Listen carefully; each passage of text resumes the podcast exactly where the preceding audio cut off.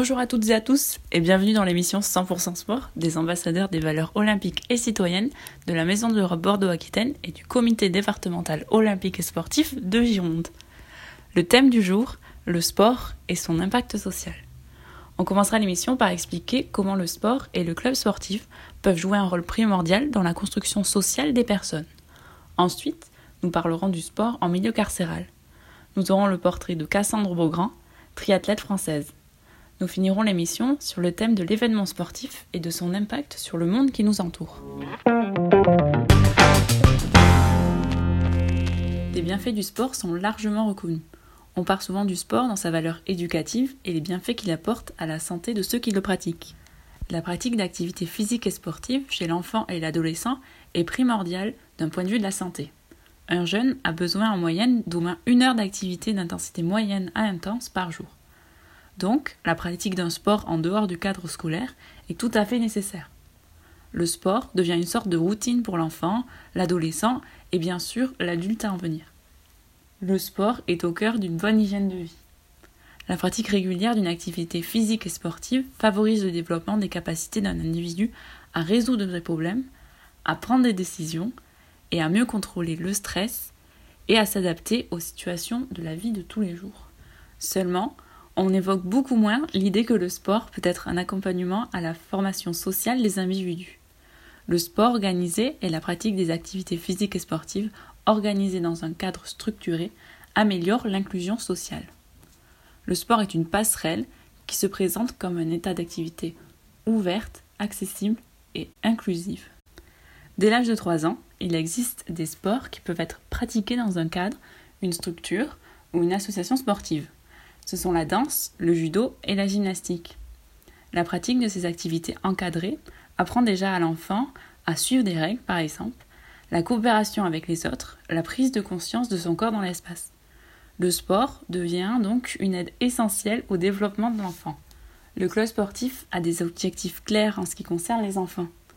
Le premier, c'est de procurer aux enfants le plaisir lié à la pratique d'une activité physique et sportive.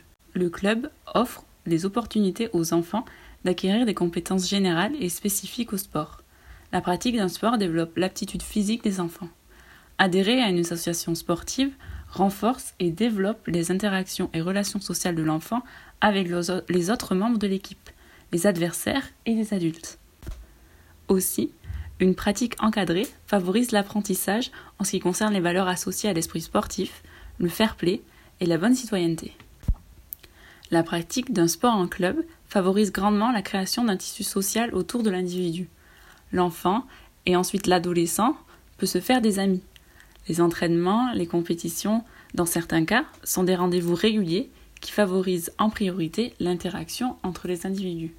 Mais le lien avec le club sportif ne s'arrête pas à la sortie des vestiaires. Souvent, les entraîneurs, les encadrants, les dirigeants du club peuvent être des modèles, des mentors et des appuis dans la vie de tous les jours ou lors de moments charnières dans la vie du sportif. Les coachs peuvent devenir une figure très importante dans la vie de l'athlète. Un lien très fort, presque familial, peut se tisser entre les membres d'un club et l'enfant, l'adolescent ou l'adulte adhérent. Le club sportif ne joue pas seulement un rôle primordial dans la sociabilisation de l'enfant, de l'adolescent ou du jeune adulte, mais il peut être aussi primordial pour les personnes du troisième âge, retraitées et donc parfois mis à l'écart de la société. Souvent, l'association sportive représente le seul lien social que les personnes âgées entretiennent régulièrement.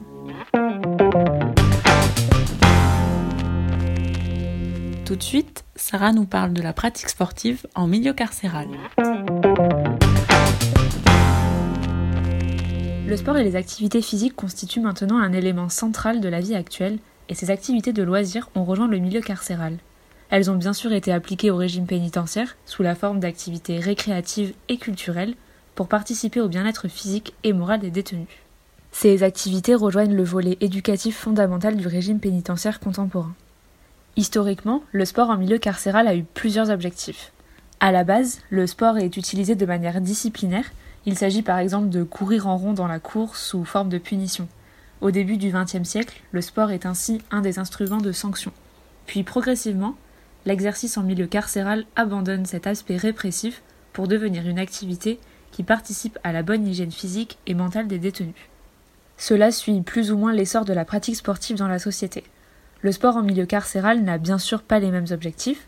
C'est vrai, la notion de compétition n'est pas principale, le bien-être et l'apaisement priment, ainsi que cette forme de diversion pacifique. L'idée de punition évoquée il y a quelques instants est maintenant inversée.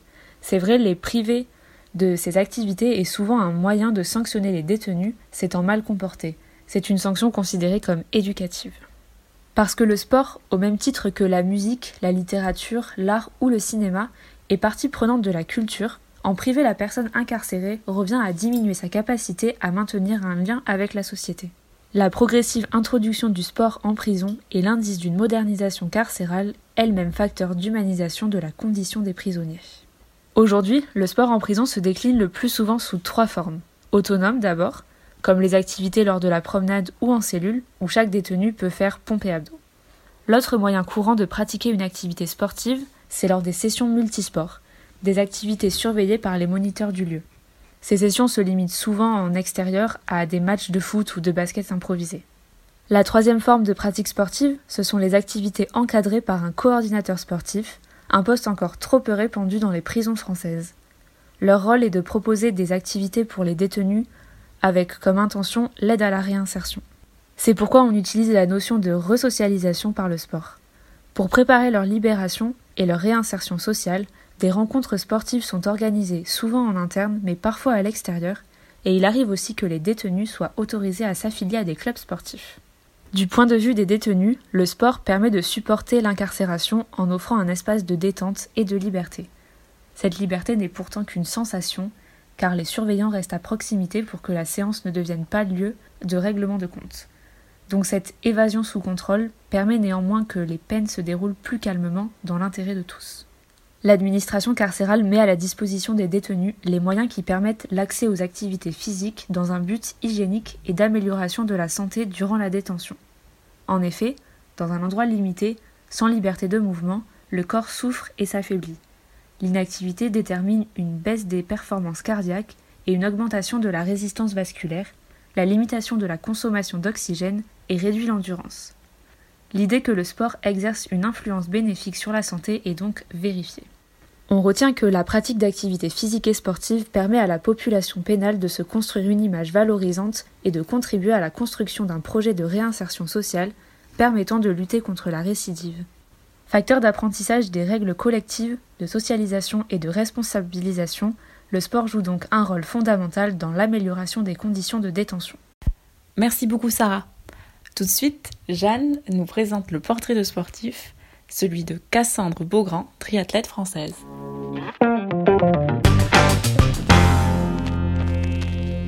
Bonjour à toutes et à tous, je vais vous présenter aujourd'hui le portrait de Cassandre Beaugrand, une triathlète française qui représente actuellement l'une de nos plus grandes chances de remporter une médaille aux prochains Jeux olympiques. Cassandre Beaugrand est née le 23 mai 1997 à Livry-Gargan. Étant jeune, elle s'est d'abord essayée à l'athlétisme, puis elle s'est peu à peu tournée vers le triathlon. Le triathlon est une discipline sportive constituée de trois épreuves d'endurance enchaînées la natation, le cyclisme et la course à pied. Se pratiquant sur des distances très variées, le triathlon devient discipline olympique en l'an 2000 aux Jeux de Sydney sur la distance dite standard de 1500 mètres de natation, 40 km de vélo et 10 km de course à pied. Puis d'autres distances vont venir s'ajouter peu à peu aux compétitions. On va donc distinguer la distance sprint avec 750 mètres de natation, 20 km de cyclisme et 5 km de course. Nous allons aussi retrouver la distance moyenne et la distance longue, où là le trajet s'allonge et peut arriver jusqu'à 4 km de natation, 200 km de cyclisme et 42 km de course. Ce plus long format de triathlon est souvent appelé Ironman. La pratique du triathlon de haut niveau se caractérise par l'égalité de traitement des triathlètes, femmes et hommes, et notamment l'organisation de compétitions mixtes, qui est assez inhabituelle en sport de haut niveau. Cassandre Beaugrand va exceller sur les plus petites distances et elle pratique donc le triathlon en distance sprint. Elle est licenciée au club de Poissy Triathlon depuis 2014. Son club est en 2019 le club de triathlon le plus titré de France. Très jeune, elle va remporter de nombreux titres. Déjà en cadette, elle sera double championne de France, puis elle sera vice-championne du monde à Edmonton au Canada en 2014, puis championne d'Europe junior en 2016 à Lisbonne au Portugal. Elle continuera au fil de sa carrière à côtoyer les premières places. Plus récemment, en mai 2018, elle remporte en équipe les premiers championnats de France de triathlon en relais mixte, pratique nouvelle qui fait son entrée au programme olympique en 2021. Le lendemain de cette consécration par équipe, elle franchit également la ligne d'arrivée en vainqueur des championnats de France courte distance et remporte ainsi son troisième titre individuel sur ce championnat national. Poursuivant ce cycle victorieux, elle remporte à Hambourg, à l'issue d'une course de haut niveau, son premier titre international en individuel à l'occasion de la sixième étape des séries mondiales de triathlon.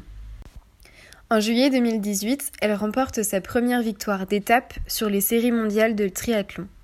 Elle s'impose alors à 21 ans et à l'issue d'une course de haut niveau devant l'Allemande Laura Lindemann et la championne du monde en titre, l'Américaine Cathy Zafares. Elle poursuit son ascension internationale en faisant partie de l'équipe de relais mixte lors des championnats du monde de cette spécialité et ce sera un succès pour l'équipe de France qui terminera en 1 h 20 minutes et 6 secondes. Ce sera le premier titre mondial de Cassandre Beaugrand dans sa catégorie actuelle. Encore un peu plus tard, en août 2018, elle prend la troisième place des championnats d'Europe de triathlon et le 14 septembre 2018, Cassandre est sacrée vice-championne du monde de triathlon des moins de 23 ans à Gold Coast, derrière l'américaine Tyler Knibb et devant l'italienne Angelica Olmo.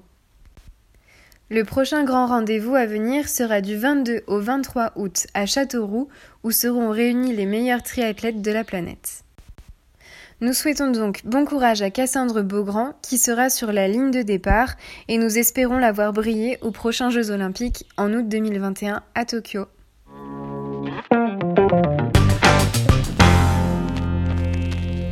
Merci beaucoup Jeanne. Maintenant, Cécile va nous parler de l'événement sportif et de son impact sur la société. Les événements sportifs, qu'ils soient nationaux ou internationaux, ont un grand impact sur le monde qui nous entoure. Outre le lien qui les lie aux relations internationales, comme nous avons pu le voir la semaine dernière, les événements sportifs ont aussi un grand impact social. Tout d'abord, les relations peuvent se tendre entre plusieurs communautés dans un même pays lors de rencontres décisives. Ainsi, en 2001, lors d'un match de foot pourtant rencontre amicale entre l'équipe de France et celle d'Algérie, des supporters avaient envahi le stade avant la fin du match, visiblement accablés par le résultat. 4-1 pour la France. Plus récemment, lors du match de la Cannes, la Coupe d'Afrique des Nations l'an dernier, la victoire algérienne s'était soldée par de nombreux incidents et interpellations. Il n'est bien sûr en aucun cas ici objet de pointer du doigt une communauté quant aux violences, simplement, ces exemples sont marquants quant aux conséquences d'événements sportifs dans un pays. D'ailleurs, les rencontres sportives sont la plupart du temps positives pour un pays et sa société. Ainsi, plusieurs études prouvent que l'organisation d'un événement sportif possède un effet positif sur les mentalités. Elle améliore le moral général et crée une situation de partage privilégié via un projet commun. Elle permettrait également d'augmenter la démographie d'un pays. Ainsi, pendant la dernière Coupe du Monde, nombreux étaient les principaux de collèges et maîtres d'école à souhaiter la victoire de la France, non pas tant pour leurs convictions sportives, comme j'ai pu le découvrir en discutant avec eux, mais plutôt pour l'impact qu'une victoire pouvait avoir sur les naissances, souhaitées notamment dans les régions à faible croissance démographique, comme la Mayenne par exemple. Un autre impact social positif est l'attention médiatique toute particulière portée sur le pays et la ville organisateur qui permet aux habitants de s'exprimer plus facilement. Ainsi, à Rio, l'organisation de la Coupe du Monde a permis aux Brésiliens d'exprimer leur colère vis-à-vis de la défaillance des services de l'État face à leurs propres besoins. Ils reprochaient au gouvernement les dépenses exagérées liées à l'organisation du mondial, alors qu'il investit encore aujourd'hui trop peu dans l'amélioration de la vie de ses habitants. Enfin, force est de constater que les sportifs de haut niveau sont devenus des symboles, des exemples de cohésion sociale et des facteurs d'entraînement. Combien d'enfants ne rêvent-ils pas d'être le prochain Mbappé et qui ne connaît pas le mouvement de bras désormais si célèbre appelé DAB et effectué pour la première fois par Usain Bolt? Cette tendance à imiter les grands personnages sportifs a des conséquences bénéfiques. Ainsi, cela peut inciter à la pratique sportive et par là même limiter les risques d'obésité, notamment infantile. Curieusement, et peut-être du fait qu'en voyant en vrai notre sportif préféré, cela donne plus envie de l'imiter, le fait de participer à des événements sportifs sur place a un plus grand effet d'influence sur la pratique sportive de l'individu que lorsque la compétition est regardée sur un écran de télévision. Pour parler plus en termes de chiffres, en moyenne, 57% des spectateurs d'un événement sportif ont fait part de leur intention de pratiquer le sport. Au contraire, UK Sport a montré un effet d'influence de l'ordre de 20 à 25% auprès des téléspectateurs. Cependant, l'effet d'influence diminue avec l'âge et plus vous êtes déjà actif, plus vous êtes porté vers la pratique sportive. Il est important de noter que la recherche montre que sur le long terme, les changements de comportement concernent surtout les individus déjà actifs. Cela s'ajoute aux questions quant à l'efficacité des grands événements sportifs dans l'atteinte de cet objectif d'encouragement des populations sédentaires à adopter un, effet, un style de vie plus actif. Ainsi, et pour conclure, l'événement sportif a plusieurs impacts sociaux, qu'ils soient de l'ordre économique, social, de la santé ou encore simplement de faire rêver les générations futures qui, somme toute, n'est pas un petit impact.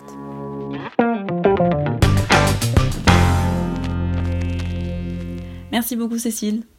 Notre émission touche maintenant à sa fin. Je tiens à remercier les filles de m'avoir aidé à la préparer. Merci à vous de nous avoir écoutés et on vous souhaite une très bonne journée.